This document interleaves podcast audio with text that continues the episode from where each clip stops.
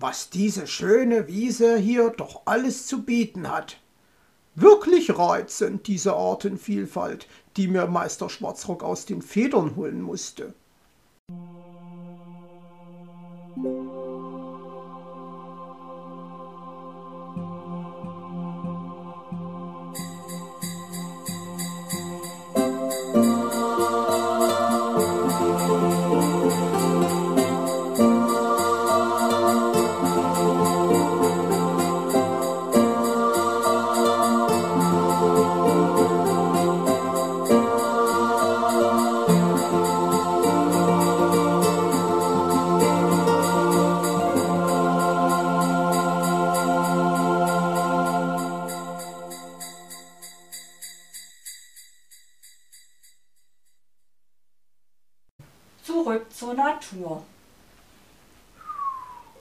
Ist es denn noch?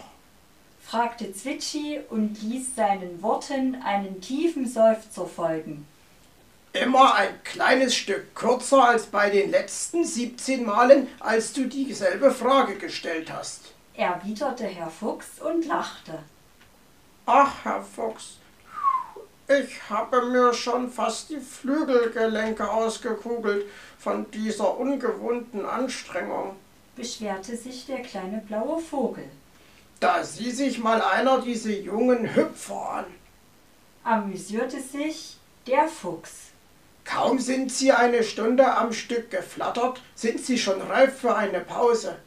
Sag mal, Zwitschi, hast du gehört, dass sich Frau Elster oder Meister Schwarzrock beschwert haben? Also an Meister Schwarzrocks Stelle würde ich mich auch nicht beklagen. Entgegnete Zwitschi. Der hat ein gutes Drittel des Weges auf dem Handwagen verbracht. Der Rabe stob erschrocken auf, als sich Herr Fuchs und Frau Elster, die den Handwagen zogen, umdrehten. Also so ist das. Beschwerte sich Frau Elster. Sie machen es sich hinter unserem Rücken einfach bequem, während wir sie im Schweiße unseres Angesichts kutschieren müssen. Ich bin empört. Ich schlage vor, Grab, wir machen eine kleine Rast. lenkte Meister Schwarzrock vom Thema ab und reichte jedem eine Banane und ein Butterbrot, das Frau Igel für sie eingepackt hatte. Einverstanden, auch wenn sie unseren kleinen Imbiss eigentlich nicht verdient haben. motzte Frau Elster und biss ein großes Stück von ihrer Banane ab.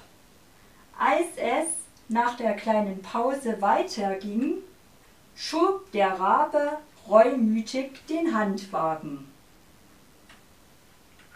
Wann sind wir denn nun endlich da, Herr Fuchs? murrte Zwitschi nach den nächsten beiden Wegbiegungen. Wie lange willst du mir eigentlich noch mit deiner ständigen Fragerei in den Ohren liegen?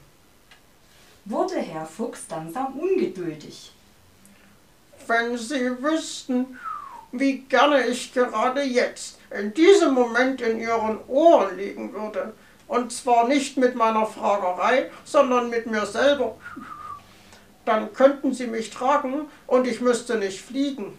antwortete Zwitschi. Da müsstest du aber erst mit seinen Ohrenkriechern verhandeln, ob sie für dich ein Stück zur Seite rücken. lachte Frau Elster. Also, meine Liebe, ich muss doch sehr bitten. Beschwerte sich Herr Fuchs. Aber es war doch nur ein kleiner Scherz, mein Bester. erwiderte sie. Wirklich komisch. Ich könnte mich kringeln vor Lachen. zischte er empört. Um mal etwas ganz anderes zu fragen, wie weit ist es denn noch? kam Zwitschi auf sein Lieblingsthema zurück.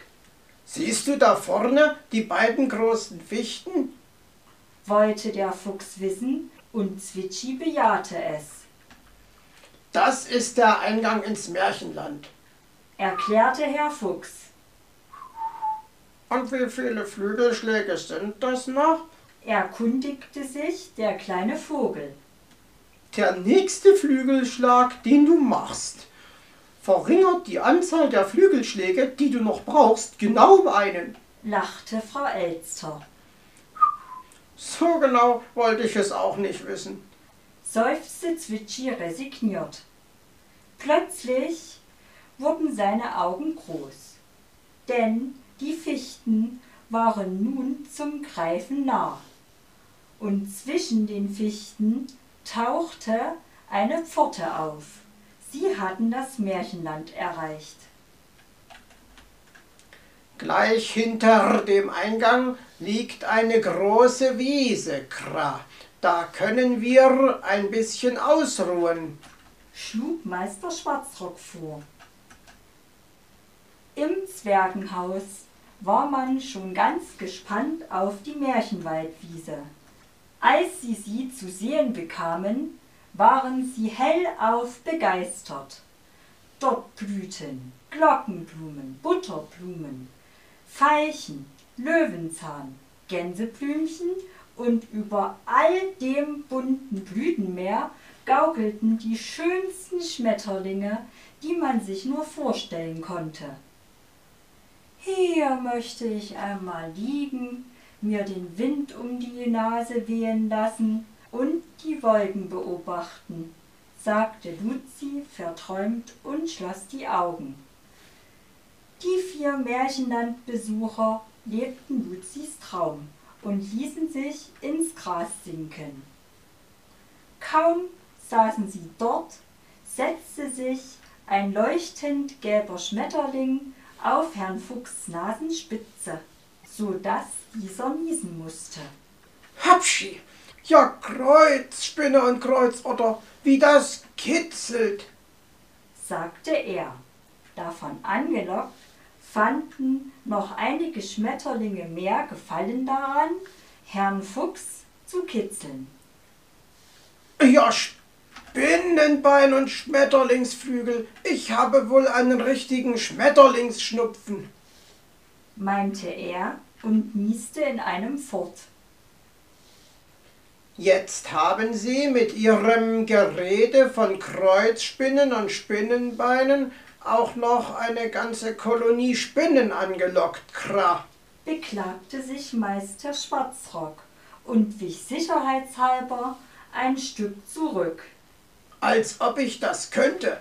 winkte Herr Fuchs ab sah zum Raben hinüber, um dessen linkes Bein gerade der erste Faden eines Netzes gesponnen wurde. Na ja, vielleicht kann ich es ja doch. meinte er dann. Hoffentlich bekommen wir nicht noch Besuch von einer Kreuzotter. sagte Frau Elster und sprang auf die Füße. Die haben Sie ja schließlich auch erwähnt. Na, die hätte uns gerade noch gefehlt, Kra. meinte Meister Schwarzrock und ließ seine Blicke umherschweifen. Erleichtert atmete er auf, als er keine Schlange entdecken konnte, Es ist keine hier, Kra. sagte er schließlich und gab Entwarnung. Die Elster ließ sich wieder ins Gras fallen und fuhr erschrocken auf, denn sie hatte sich auf einem Ameisenhaufen niedergelassen. Helfen Sie mir, Meister Schwarzrock. Picken Sie diese verflixten Ameisen aus meinem Gefieder heraus. kreischte sie in den höchsten Tönen. Der Rabe untersuchte sie, Den Grashüpfer und den Hirschkäfer auch oder nur die Ameisen? erkundigte er sich. Natürlich den Grashüpfer und den Hirschkäfer auch. Was fragen Sie da? jammerte die Elster. Ich dachte, dass Sie die beiden vielleicht behalten wollen, Kra. meinte er. Aber passen Sie auf, dass Sie den Flohzirkus nicht herauspicken. lachte Herr Fuchs. Also, Herr Fuchs, das ist eine glatte Unverschämtheit. fuhr ihn die Elster an, Das war doch nur ein Scherz, meine Beste. lachte er. Und der war mindestens so komisch wie der ihrige mit den Ohrenkriechern. Na, Luzi, immer noch zurück zur Natur? fragte Puh spöttisch. Das Wichtelfräulein schüttelte entschieden den Kopf. Sie nix, diesen Plan verwirft sie fix, philosophierte Willi und Wuschel fragte, Puh, hast du mal eine Kopfschmerztablette für mich? Zwitschi hatte sich unterdessen die Marienkäfer besehen und ihre Punkte gezählt und von der Aufregung um ihn herum gar nichts mitbekommen. Es war zu schön, im Sonnenschein zwischen den Grashalmen herumzutrippeln, denn mit ihrem Eintritt ins Märchenland waren sie mitten im schönsten Sommertag gelandet. Plötzlich wurde seine Aufmerksamkeit auf den Weg gelenkt. Was war denn das? Da rannte der Hase, aber nicht gegen den Igel, wie man es aus dem Märchen kennt, sondern gegen den Wolf. Der kleine Vogel blinzelte und sah erneut hin. Das Bild blieb das gleiche. Als der Wolf erschöpft zu Boden sank, hüpfte er zu ihm hinüber und fragte Was ist denn mit dir los? Oh, ich versuche doch nur dem Hasen zu helfen, keuchte der Wolf. Schon seit Tagen trainiere ich mit ihm, denn er will es endlich einmal schaffen, den Igel zu besiegen. Der gestiefelte Kater liegt schon mit einem fiesen Muskelkater in der Hängematte. Und ich bin für ihn eingesprungen. Von sieben Geißlein kann ich höchstens noch träumen. Los, steh auf, es geht weiter, forderte der Hase. Ich muss beim nächsten Wettlauf in Topform sein. Ich kann nicht mehr, hauchte der Wolf kraftlos. Ich geh mal rüber ins Schlaraffenland und lass mir zwei oder drei Brathähnchen ins Maul fliegen. Und damit erhob er sich schwankend und schleppte sich davon. Hat ja denn noch keiner gesagt, dass du den Wettlauf gar nicht gewinnen kannst? fragte Zwitschi den Hasen. Nicht gewinnen? Ich muss nur mehr trainieren, dann krieg ich diese Stachelkugel schon klein, war der Hase überzeugt. Komm schon, Kleiner. Wie wäre es mit uns beiden? Das ist aber jetzt nicht fair. Ich bin überhaupt nicht vorbereitet. wollte sich der kleine Vogel drücken. Aber Meister Schwarzrock, Herr Fuchs und Frau Elster standen inzwischen um die beiden herum und redeten Zwitschi zu. Der kleine Vogel schüttelte den Kopf. Meister Schwarzrock zählte von fünf bis eins runter, dann sollte es losgehen. Zwitschi hatte beschlossen, einfach an der Startlinie stehen zu bleiben. Was sollten sie schon machen? Doch als der Rabe los rief, probierte gerade eine Wespe ihren Stachel an ihm aus und er schoss wie der Blitz davon. Also so läuft das, überlegte der Hase, der es aus dem Augenwinkel beobachtet hatte. Es kommt nicht aufs Training an, sondern auf die Stachel. Wenn mir das mal einer gesagt hätte.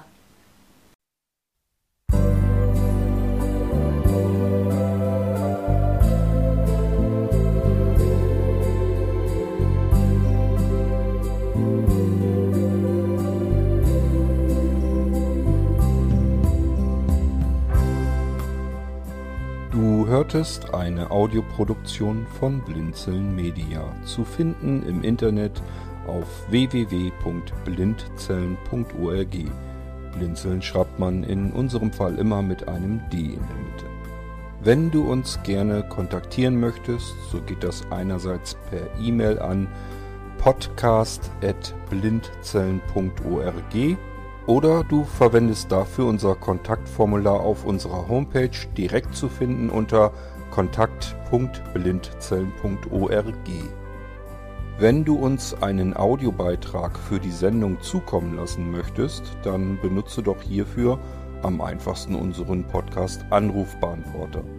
Den erreichst du im deutschen Festnetz unter der Telefonnummer 05165 439 461.